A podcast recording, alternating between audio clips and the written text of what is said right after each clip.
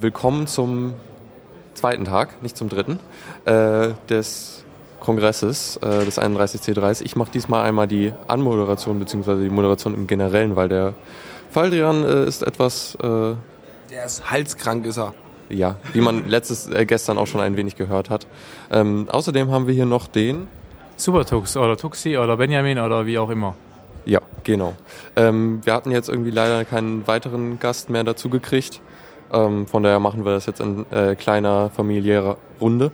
The Radio CC Edition. The Radio CC Edition. Genau. Okay, ähm, ja, wir hatten ja letztes oder gestern ähm, irgendwie so ab 20 Uhr dann noch weitergemacht mit äh, Veranstaltungen und so. Wo, wo warst du denn?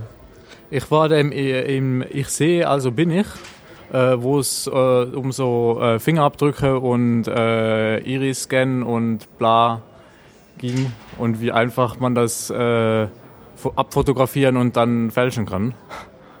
ja. Ja, es war halt grundsätzlich ein Talk über biometrische Verfahren, äh, wie die halt durch, zum Beispiel auf dem Handy ausgehebelt werden konnten. Und eine sehr coole Sache war, dass sie durch die Front-Facing-Kamera von einem Handy äh, das Gesicht desjenigen fotografiert haben, der dort gerade seinen PIN eingibt und haben in seinem Auge die Spiegelung von seinem hellen Display mit der Hand, die darauf die die das Display verdeckt äh, analysiert und haben da anhand dessen halt rausfinden können, welche PIN-Nummern er eingibt und sowas. Genau, sie haben es noch mit einer recht hochauflösenden äh, Frontkamera gemacht, irgendwie 13 Megapixel oder so. Ich glaube, es waren dann 6 Pixel pro äh, Taste. Also die, die eine Nummerntaste bei äh, fünf Tasten, glaube ich, nebeneinander im Display waren dann 6 Pixel bereit. Und das konnte man dann doch genau sagen, wo der gedrückt hat. Ja, genau, also da, da schreitet die Technik doch schnell genug äh, voran, dass das echt ein Problem wird. Ähm, ja, genau. Ansonsten haben sie dann noch Fingerabdrücke auseinandergenommen. Ähm, und zwar halt äh, einfach durchs Fotos machen. Ähm, braucht man halt ein bisschen be bessere Technik für, ähm, äh, um halt recht, also man braucht sehr äh, recht viele Pixel dann, um den Fingerabdruck zu äh, erkennen. Wobei sie haben halt auch irgendwie mit einem 400 Tele sind sie dann irgendwie in den Bundestag rein, haben irgendwie aus drei oder fünf Meter Entfernung irgendwelche Politiker beim Gestikulieren abfotografiert und aus deren Gesten, wie die die Hände gehalten haben, einfach mal deren Daumenfingerabdrücke extrahiert. Also kannst du einfach so machen. Die merken das nicht mal, dass du gerade ihre biometrischen Daten äh, aufnimmst. Na, genau. Äh, was, was der Talk eigentlich recht deutlich hat, gemacht hat nochmal, ist, dass biometrische Daten mehr oder weniger kaputt sind als Authentifizierungsmittel. Genau. Ähm, Sie haben halt auch noch demonstriert, wie man halt von einem Foto von, von den Augen halt auch irgendwie so, so diese Scanner überlisten kann. Und ja, die Politiker laufen jetzt demnächst nur noch mit Handschuhen und Sonnenbrillen rum, damit man sie nicht mehr abfotografiert. Sonnenbrillen helfen da übrigens dabei, die Spiegelung äh, von den Handys besser zu erkennen. Ja, ja, die Spiegelung bei den Handys wird dann besser. man kann dann besser die PIN lesen. Vermutlich kann man sogar die Texte dann sogar lesen, die auf dem, äh, auf dem Display stehen bei einer genug guten Kamera. Ja, genau. Wir waren dann alle drei bei dem Talk. Ähm, sonst ja, gibt es noch ein paar interessante. Den Space, Space Hacker werde ich mir auf jeden Fall anschauen. Da ging es halt darum, dass, dass sie einen Rover bauen wollen und selber, ähm, also als kleines Projekt. Ähm, danach Genau, danach waren wir, ich weiß nicht, warst du dann immer noch äh, im Saal 1? Ja. Stimmt, oh. Äh, ich kann mich nicht also, mehr genau erinnern. Wir haben den ganzen Abend in Saal 1 verbracht, ab diesem Zeitpunkt. Genau, ja. Genau, dann war nämlich der Elective, äh, elliptische Kurven-Talk, ähm, was halt eine Einführung in elliptische Kurven war. Es war auch sehr, sie waren sehr bemüht, das äh, klar zu erklären, haben halt versucht, die äh, Formel, die sie gezeigt haben, möglichst simpel zu halten und ähm, ja, genau, da, dadurch war der Einstieg dafür doch, äh, denke ich, ganz gut. Ich fand es ein bisschen spät für Mathe, so äh, schon 22 Uhr. Ähm, aber auf jeden Fall ein gutes Referenzmaterial, wenn man sich da nochmal weiter ein, einbringen will in das Thema. Ja, ähm, genau, fand ich äh, auf jeden Fall spannend. Sie haben dann am Ende nochmal äh, ein bisschen den Ausblick gegeben, so was, was jetzt die Probleme sind. Äh, also das primäre Ding ist halt, dass irgendwie ein Standard gefunden werden muss, der dann bei Design irgendwie sehr viele äh, Risiken äh, ausschließt. Genau. Ja, ich also wir haben davon eigentlich, also Tuxi und ich nicht so viel mitbekommen, weil wir da währenddessen den Tagesbericht Nummer 1 gefixt haben, weil diverse Sachen falsch waren. Ich werde mir auf jeden Fall nochmal wieder angucken in einer ruhigen Minute, wo ich entsprechende Brain-Kapazität dafür habe, um den Kram aufzunehmen, weil es ist schon echt, glaube ich, ganz gut geworden. Ja, wir haben halt mitten während dem Talk gemerkt, oh, der Mitschnitt, also halt das, der Tagesbericht spielt nicht ab und das Rack ist auch irgendwie nicht so ganz so, wie es sollte. Und ja, ich habe nur mitgekriegt, dass auf, dem, auf der Leinwand ganz viele komplizierte mathematische Formeln waren und ja, ich muss mir den vermutlich auch irgendwann nochmal in Ruhe anschauen. Es war nicht kompliziert, sie haben sogar Sinus und Cosinus rausgeschmissen. Ja, aber wenn man halt so direkt in SSH drin ist und äh, Bash und so drauf hat, dann ist man nicht gerade so auf Mathe. Genau, ähm, dann um, ab 22 Uhr ging es dann los mit dem Talk von, äh, es war eigentlich mehr ein Panel von äh, äh, Nadja Henninger, Julia Angwin, La Laura po Poitras, die den äh, Citizen 4 Film gemacht hat und Jack Gillum.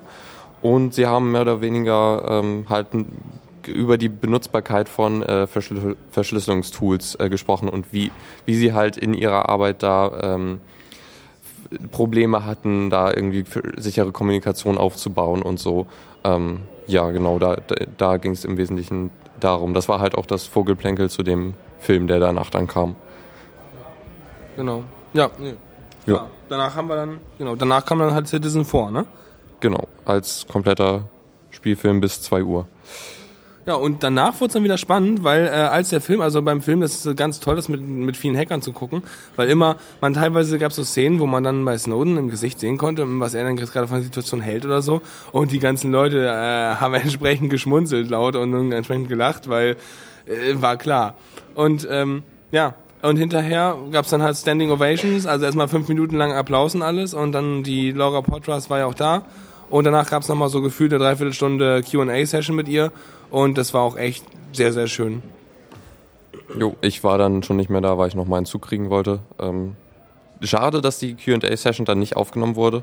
Ja. Äh, das wäre noch schön gewesen. Den Film haben sie halt wahrscheinlich aus rechtlichen Gründen dann nicht, äh, wird nicht hochgeladen. Ich will das auch im Kino haben, dass nachdem der Film abgelaufen ist, dann das, das leere VLC-Fenster wieder zu sehen ist. genau. Ähm, ganz schön fand ich die eine Frage noch, ob jemand äh, er irgendwie kommt nicht mehr mit DVDs klar, ob er ihnen einfach 100 Dollar geben kann und das äh, Recht äh, zum Piratisieren äh, erwerben kann. Ja. Gut, das zum äh, Nachgeplänkel von äh, Tag 2, äh, Tag 1. Danach, danach, danach wurde es nochmal richtig spannend, weil danach war nachts um drei und wo kriegt man nachts um drei auf dem Kongress noch was zu essen her? Äh, und ja, da habe ich festgestellt, da war doch was mit Pizza, weil am Tag vor haben wir das irgendwie gehört, dass es hier eine Pizza-Hotline gibt. Und dann im Wikrisch gibt es eine, eine, Nummer, da kann man anrufen und Pizza bestellen. Und die machen, da steht, sie machen nur bis drei Uhr, also so Richtlinie, da haben wir angerufen um fünf nach drei. Sind wir da jetzt fünf Minuten zu spät oder macht ihr noch? Und sie haben noch Pizza gemacht. Und sie haben uns das Leben gerettet. ihr werdet sonst elendlich verhungert. Ja. Neben den äh, anderen Essständen. Nee, um, um nachts um drei haben wir hier auch keine anderen Essstände mehr aufgehabt. Stimmt natürlich. Also hier, die, die, die Kantine hier oder was auch immer das ist, die war zu und auch sonst gab es noch ein paar Essenstände, die waren auch alle zu. Also die, die Pizza-Hotline, die war echt ein Highlight da nachts, wenn man nach den Vorträgen noch was essen muss. Jo, sehr schön, muss ich auch mal probieren. Genau. War, war auch lecker, also. Das, das ist noch ein Bonus. Ähm, genau. Ähm, dann seid ihr, wie ich wahrscheinlich auch, erstmal am Aus Ausschlafen gewesen am Tag zwei.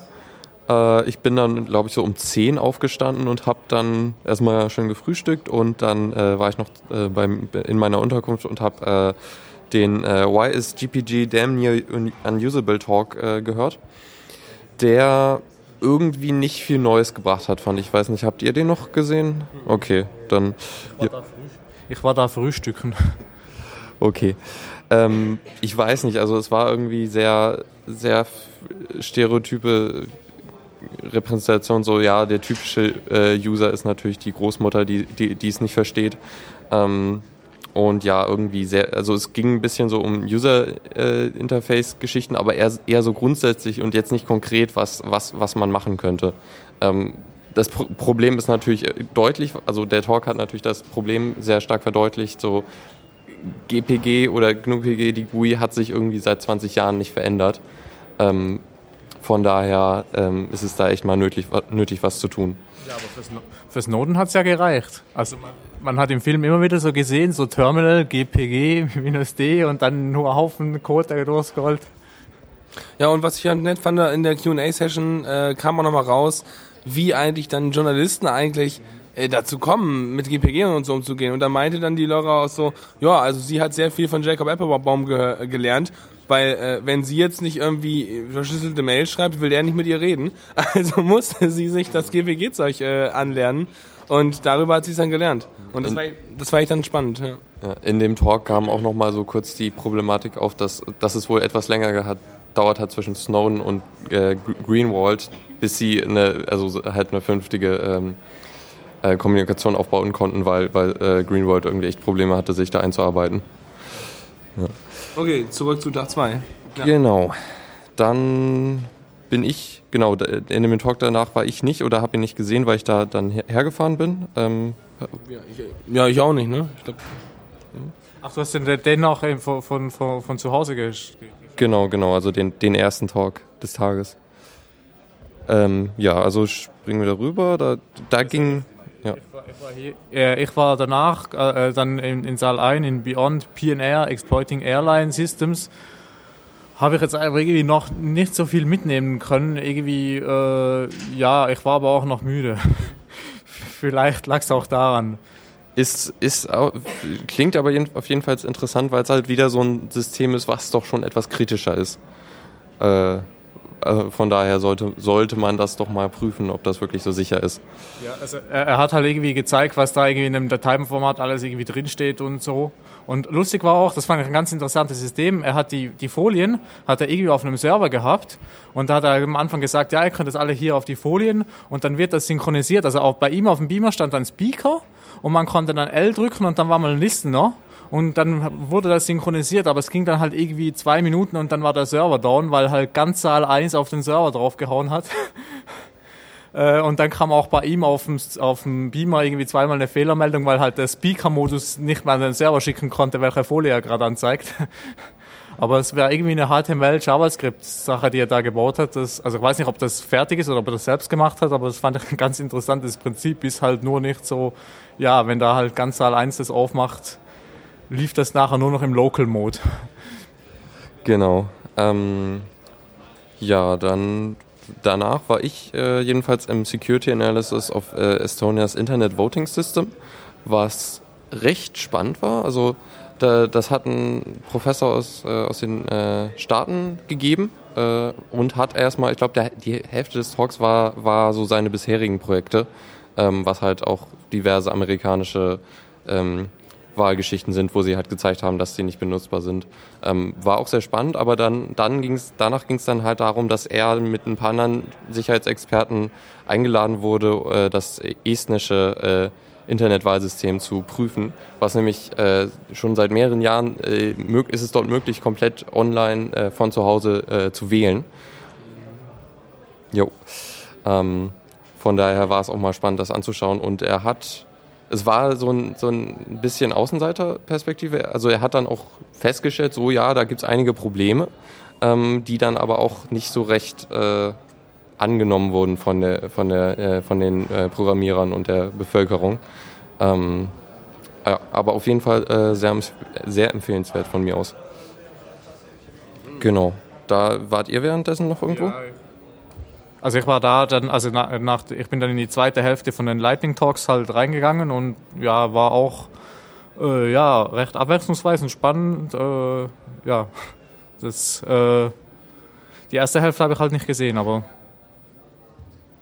und ich war in Cyber Necromancy drin, wo sie halt versucht haben, von Metal Gear Solid oder was das war, äh, online, ähm, dann da wurden nach einem Jahr die Online-Server abgeschaltet, aber sie wollten da trotzdem gerne noch spielen, also haben sie aus dem Client heraus und einigen wenigen Mitschnitten, die sie hatten von der Kommunikation, weil die Original-Server gab es ja gar nicht mehr, sie konnten keine neuen Mitschnitte anfertigen, haben sie das ähm, Multiplayer-Protokoll nochmal reverse engineert und das war auch nochmal ganz interessant wie man da so rangeht, wenn man da wie solche komischen Bithaufen da hat.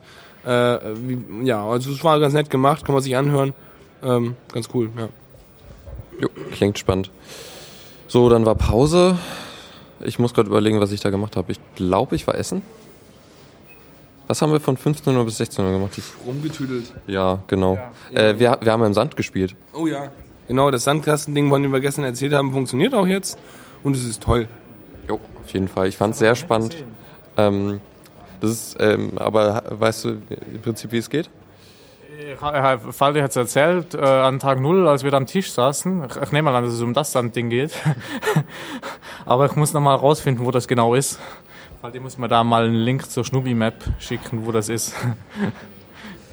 ähm, genau, ähm, im Grunde ist es halt äh, sehr schön gewesen, da die, also da waren auch viele Kinder und äh, haben damit sehr viel Spaß gespielt und war echt schön, schön mit anzusehen, wie, wie sich so die Landschaft verändert äh, mit der Zeit und so und äh, ja war, ist, ist, ist echt äh, schön mit anzusehen. Okay, ähm, wo wart ihr danach? Ähm, ich war danach in Saal 1 die meiste Zeit, also einmal bei Safer Playing with Lasers, was hauptsächlich, ich sag mal, es war hauptsächlich eine Sicherheitsunterweisung, was man alles nicht machen soll, wenn man mit Lasern rumspielt. Also von daher, äh, wenn man irgendwie drauf steht, irgendwie krass, äh, krasse Beispiele von wir lasern mal irgendwelche Schweinehaut und sowas äh, zu sehen, dann äh, kann man sich jetzt gerne mal an, angucken. Sehr viel gebracht hat's mir nicht, aber ich werde auf jeden Fall jetzt den Laser nicht so richtig anpacken. Und danach war ich, ja, warte, ja, was? Ja, ich war, parallel war ich halt in, in dem äh, GIF-Talk äh, wo es, äh, wie hieß er, der Tod eines Mediums und sein Leben nach dem Tod, wo halt irgendwie so die Geschichte von GIF und halt dem Nachfolger PNG und so äh, erzählt hat, war ganz spannend. Äh, es gab leider keine Kratzen-GIFs. Das hätte noch gefehlt, ja. Ähm, ich fand es ein bisschen, also es ging ja generell so um animierte Geschichten so äh, in, in äh, im, im, Internet generell, wobei er ein bisschen Datenanalyse gemacht hat, allerdings nur auf 4chan und es gibt doch noch einige mehr, mehr äh, Regionen im Internet, die vielleicht etwas freundlicher sind, wo, wo man auch auf animierte GIFs oder andere Animationen trifft. Und äh, das hätte ich nochmal spannender gefunden, wie das auf Tumblr und so abläuft. Ja. Genau.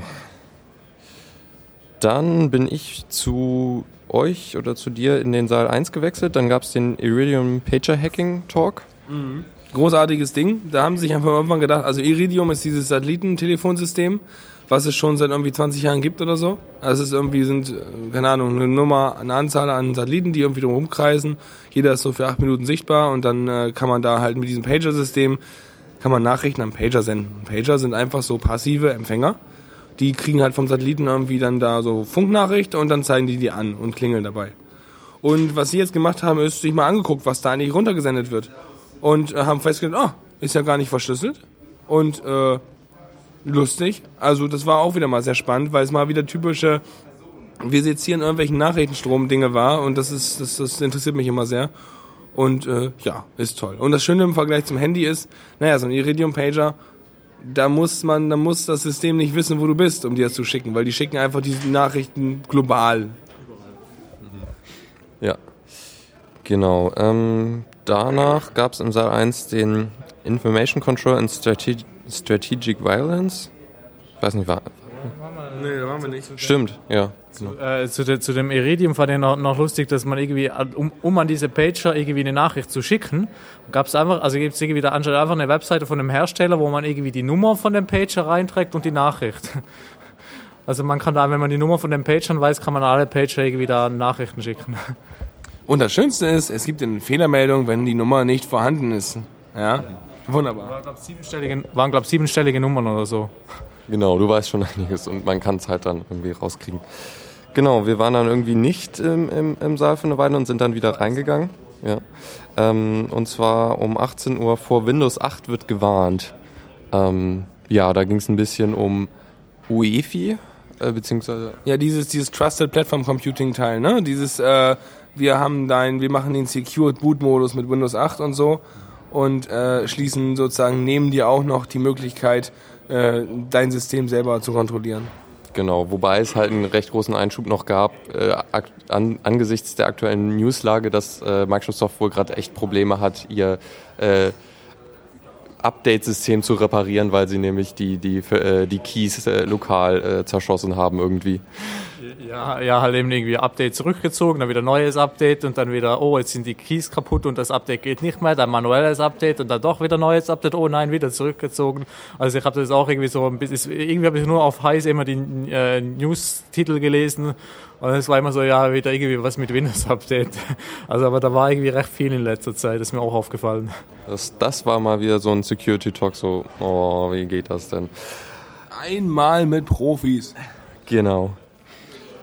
Ja, und dann waren wir jetzt äh, kurz vor der aktuellen Zeit im, noch im Talk geblieben von ähm, Aram Barth Barthol, äh, Hard Drive Punch, ähm, was der Name von einem Produkt war, nämlich äh, von einem, ich glaube, ich glaub, das hieß so, oder? Ja, ja, hieß so. Ja, hieß so.